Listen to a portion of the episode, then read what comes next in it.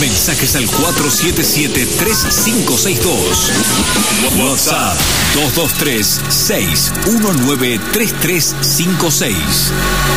Soy Jorge Zarata y les quería decir que, bueno, me dijeron que les mandé un saludo, boludo. O sea, yo tengo cosas más importantes que hacer que escuchar este programa que hacen ustedes. Así que, bueno, que les vaya bien, que les vaya como el cobre. La verdad no me interesa.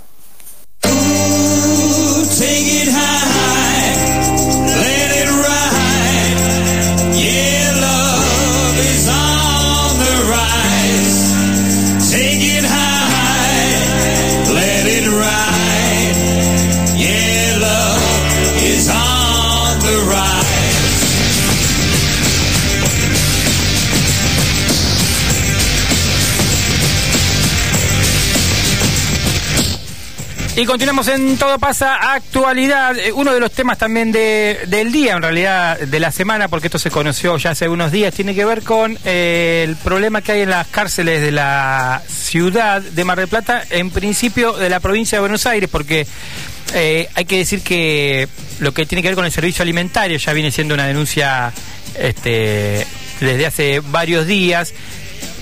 Eh, la cárcel que es la encargada de elaborar la alimentación, los presos de dicha cárcel están en huelga y por lo tanto la comida que sale desde ahí este, no, no se termina distribuyendo, entonces hablan de que carne hace muchos meses que no están comiendo, por ejemplo.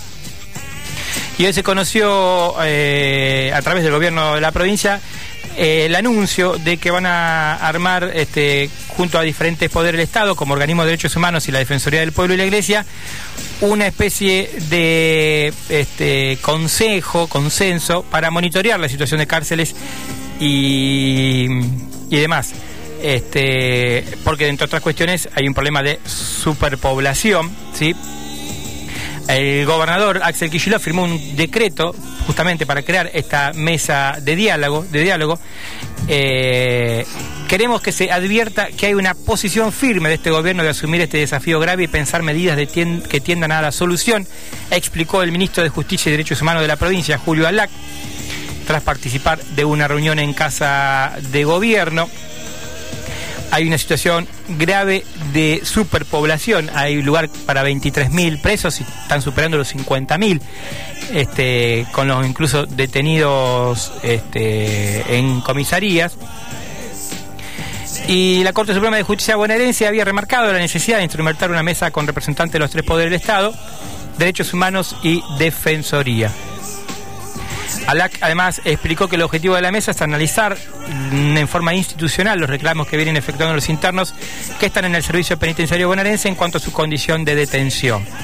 La herencia de superpoblación penitenciaria es tremenda, explicó, y justamente lo que recalcábamos, hay 23.000, hay lugar para 23.000 personas, pero tienen 49.000 internas e internos en toda la provincia de Buenos Aires, 4.000 detenidos con prisión domiciliaria y otros 4.000 en comisarías. En total hay un universo detenido de 57.000. Eh, así que bueno, realmente preocupante y, y los antecedentes eh, son este, realmente tremendos. Hay que recordar que, por ejemplo, está la masacre de Pergamino en marzo del 17, donde murieron siete jóvenes, un incendio evitable. Un año después en Esteban Echeverría, también un hecho similar, dejó un, un, diseño originado tras una protesta, terminó con 10 muertos. Así que la verdad que hay este, mucha preocupación al respecto. Y en cuanto a las huelgas de hambre, este, hay 20 unidades penitenciarias que están este, en dicha situación. Dice Alá que esperemos que en el correr de los días se vaya normalizando la situación respecto de la presión de alimentos y medicamentos el Servicio de Justicia también expresó que la infraestructura penitenciaria está en una grave crisis, en muchos casos es obsoleta y en otros hay situaciones de riesgo y agregó que faltan más espacios.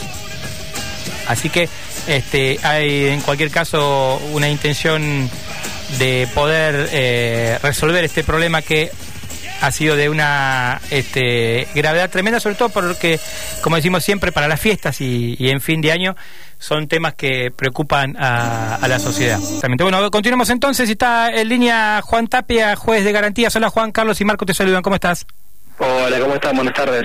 Muy bien, muy bien. Eh, agradecerte dos minutitos para todo paso. Sé que, bueno, este, estábamos hablando del pedido del gobernador eh, Kishilov acerca de armar como una mesa entre eh, los tres, los diferentes poderes del Estado, organismos de derechos humanos y la Defensoría del Pueblo y la Iglesia para eh, tratar el tema de la superpoblación en cárceles y la huelga de hambre que hay este, ya desde hace varios meses. Y bueno, sé que eso son, además de un este, profesor que da este, clases en, en Batán, conoce bastante la situación. Quería preguntarte, bueno, un poquito que me, me, puedes contar al respecto.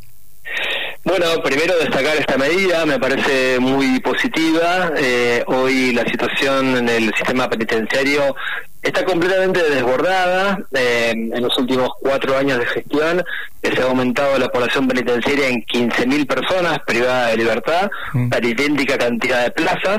El resultado, bueno, es, es evidente, ¿no? Si si se aumenta la cantidad de personas encerradas eh, con, con, semejante nivel de encarcelamiento, la, la, consecuencia es apiñar a esas personas, hacinarlas y generar condiciones para mayores niveles de violencia, ya sea violencia interpersonal o, o, promoción y proliferación de enfermedades infectocontagiosas, etcétera.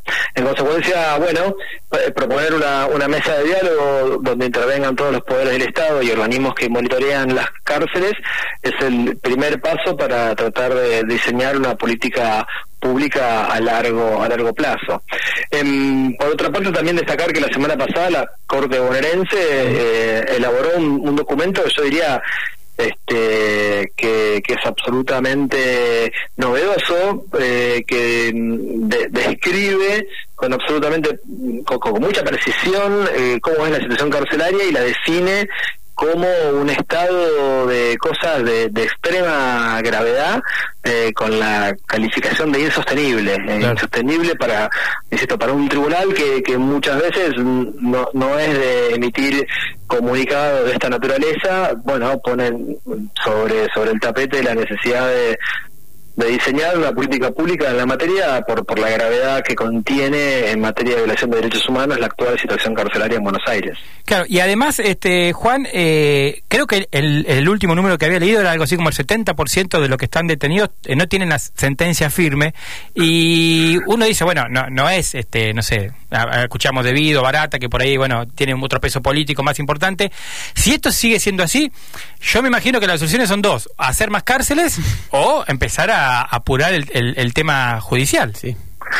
Sí, exactamente. Bueno, digamos, son datos y números objetivos que ponen de manifiesto la falacia de la puerta giratoria. Muchas veces se ha construido la política criminal en Argentina con la idea de que existe una puerta eh, giratoria y esa puerta giratoria conlleva la necesidad de restringir escarcelaciones.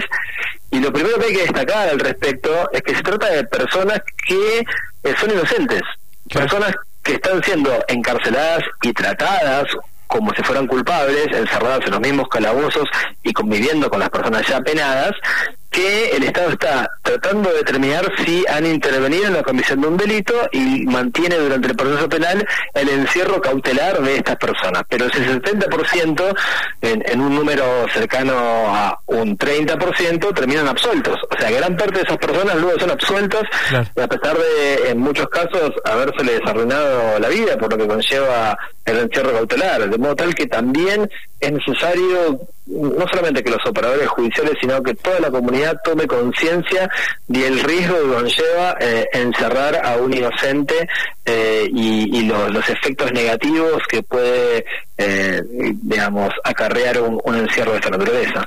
Y te pregunto, ese, ese porcentaje que terminan siendo absueltos, ¿generalmente terminan en juicios contra el Estado también? Sí, generalmente terminan en juicios contra el Estado, obviamente. O sea que si haces números, sale, por todos lados. Es tremendo lo que te terminas te perjudicando a, las propias arcas, ¿no? Sí, hay que ser muy cauteloso cuando uno dicta una medida de esta naturaleza.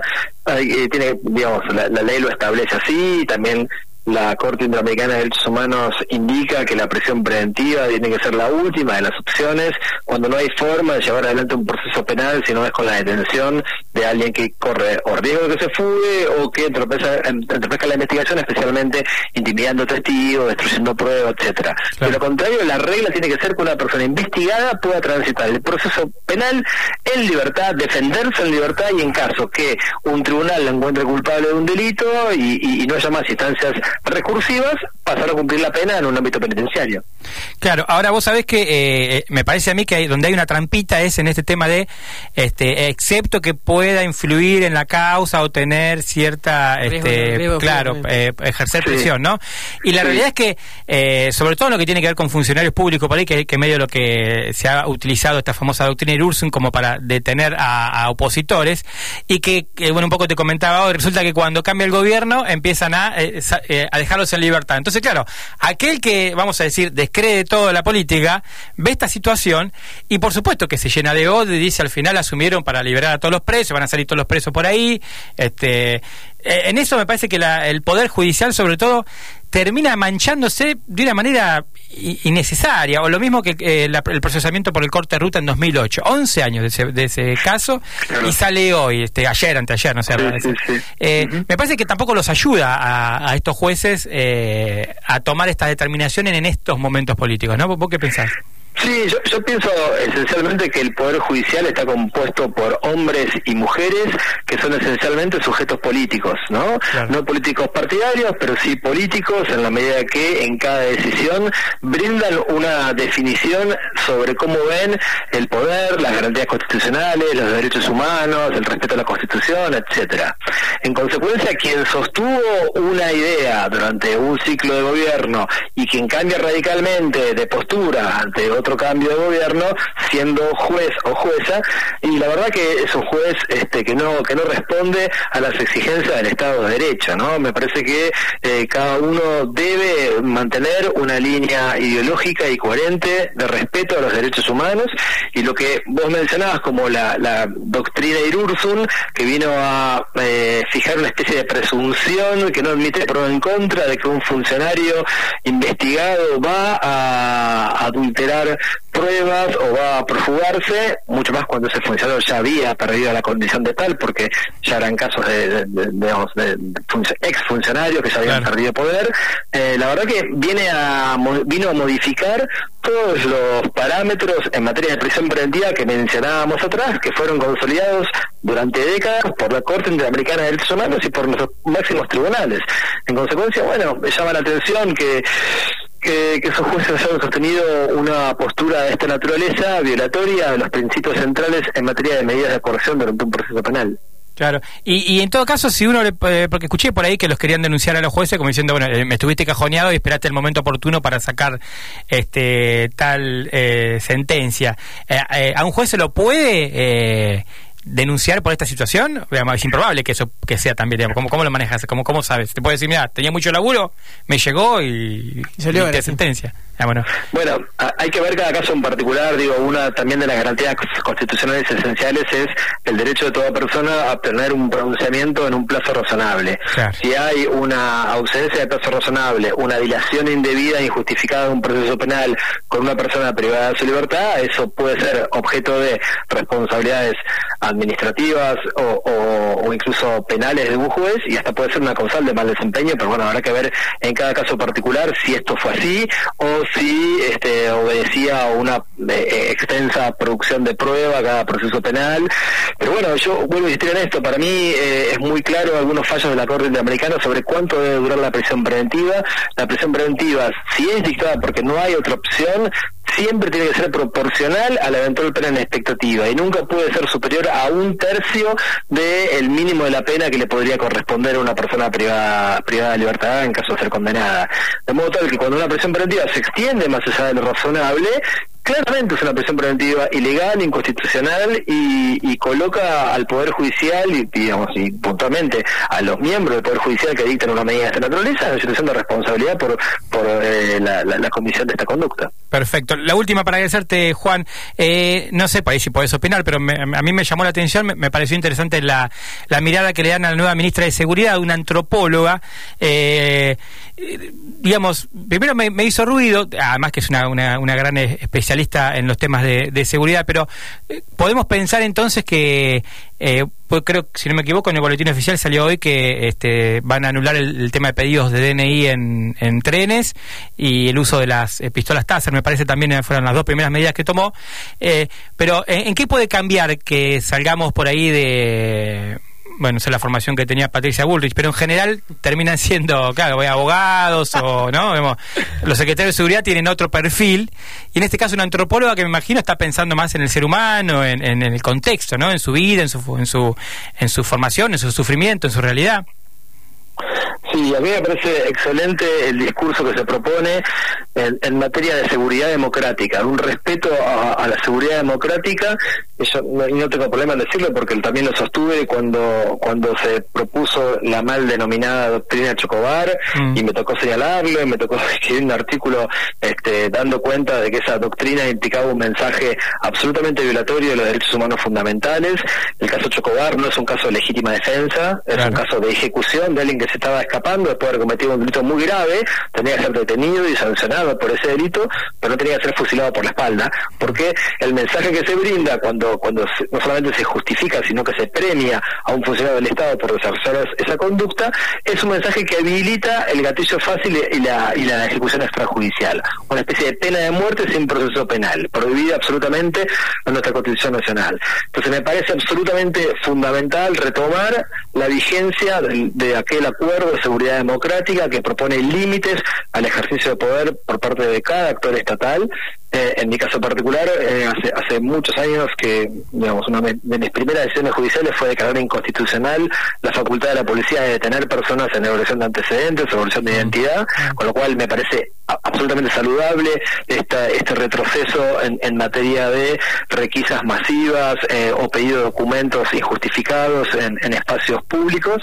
Yo creo que, como vos decís, el perfil académico de quien está a cargo del Ministerio de Seguridad de Nación marca un salto cualitativo en, términos de respeto de los derechos humanos fundamentales de todos los ciudadanos. Y me parece clave también entenderlo de esa lógica, no una lógica bélica que separe una línea divisoria a los delincuentes y al resto de la sociedad, sino entender que los derechos humanos y la garantía constitucional son para toda la ciudadanía y que si alguien cometió un delito tiene que ser sancionado, pero sancionado en el marco de la ley y, y con los límites que establece la ley más en países como el nuestro, donde ha tenido una memoria histórica de abuso Estado. Perfecto, vamos a decir que la ministra de Seguridad es Sabina Frederick y que además de que las pistolas Taser eh, van a ser habilitadas solo para fuerzas especiales, también el servicio cívico voluntario lo, va a tratar de convertir en un plan educativo y de contención en el ámbito deportivo. Así que bueno, este Juan, eh, gracias por estos minutitos. No te voy a preguntar por Macherano porque ya vi que estás feliz de la vida.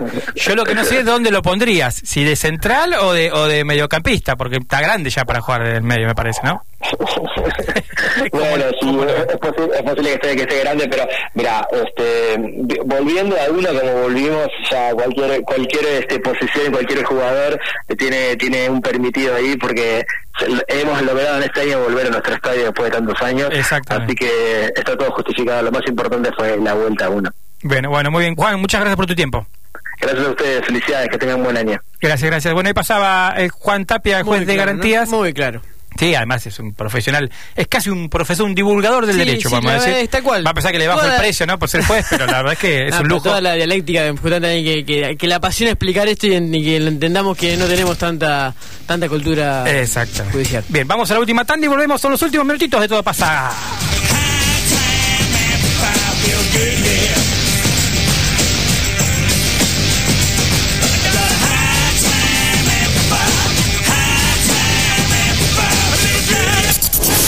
Somos QSL FM Mar del Plata, Buenos Aires, Argentina. Aire de deporte. Deporte, deporte en el aire.